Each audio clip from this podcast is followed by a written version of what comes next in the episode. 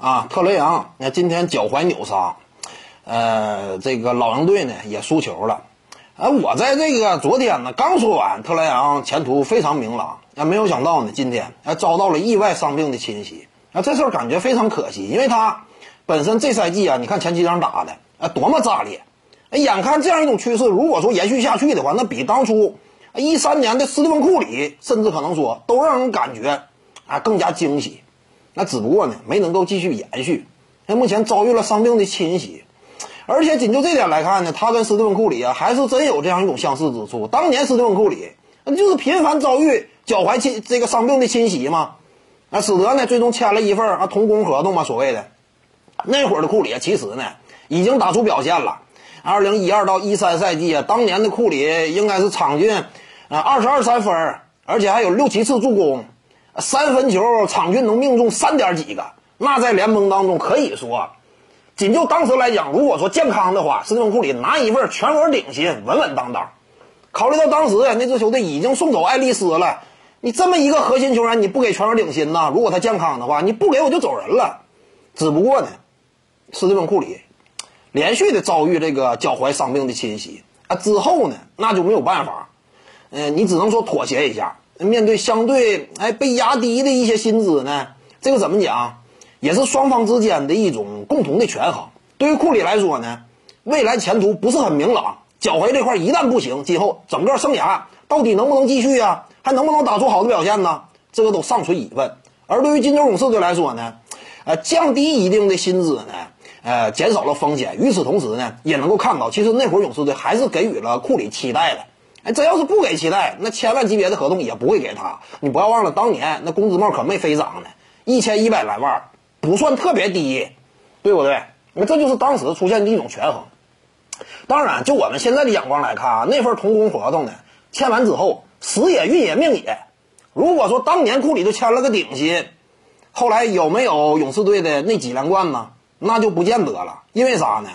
他如果说很早就签顶薪的话。那勇士队整个阵容绝对不会保持的那么完整，这包括以后吸引这个凯文杜兰特加盟之类，这都尚存疑问。那这玩意儿就是啥呢？时也运也命也嘛。斯蒂芬库里因为当年的脚踝受伤，哎，整个职业生涯，那可以说，那 当年的库里他都不会想到达到如今这样一种高度。我们清楚，现在一评价斯蒂芬库里，联盟历史之上前十有他。你当初美国知名媒体、权威媒体给出的排名评价嘛？前十都有他，你说当年他能想象得到吗？啊，在遭遇连续脚踝伤势的情况之下，能想到自己未来呃，居然说打造出如此辉煌的成绩吗？不见得能想到。但是这玩意儿就是这样啊，有时候这整个人生之路啊，就是非常这个波谲云诡。那斯蒂芬库里啊，可以说某种程度上来讲因祸得福。啊，脚踝受伤之后呢，自己反而荣誉大满贯。而且呢，我们必须得强调一点啊，那就是斯蒂芬库里，他这个脚踝受伤之后呢，你看现在不怎么受伤了，多方面原因，其中之一呢，他改变了自己的发力方式，那原来是脚踝使劲带动自己上身那就是啥呢？这个小马拉大车，因为脚踝下边你就是一个脚掌嘛，你靠这块使劲你懂得杠杆的你都清楚，这个非常难呐，压力很大，脚踝。之后呢，哎，改变了一下。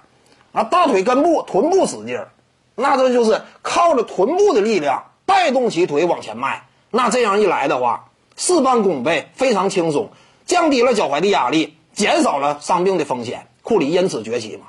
呃，健康的他在联盟当中打出的声势，那可以说，呃，在那五年当中，啊，一点不夸张。勒布朗詹姆斯历史仅次于乔丹的存在，但是在那几年里，斯蒂芬库里的风头。那也是不弱于啊，甚至不弱于勒勒布朗詹姆斯的。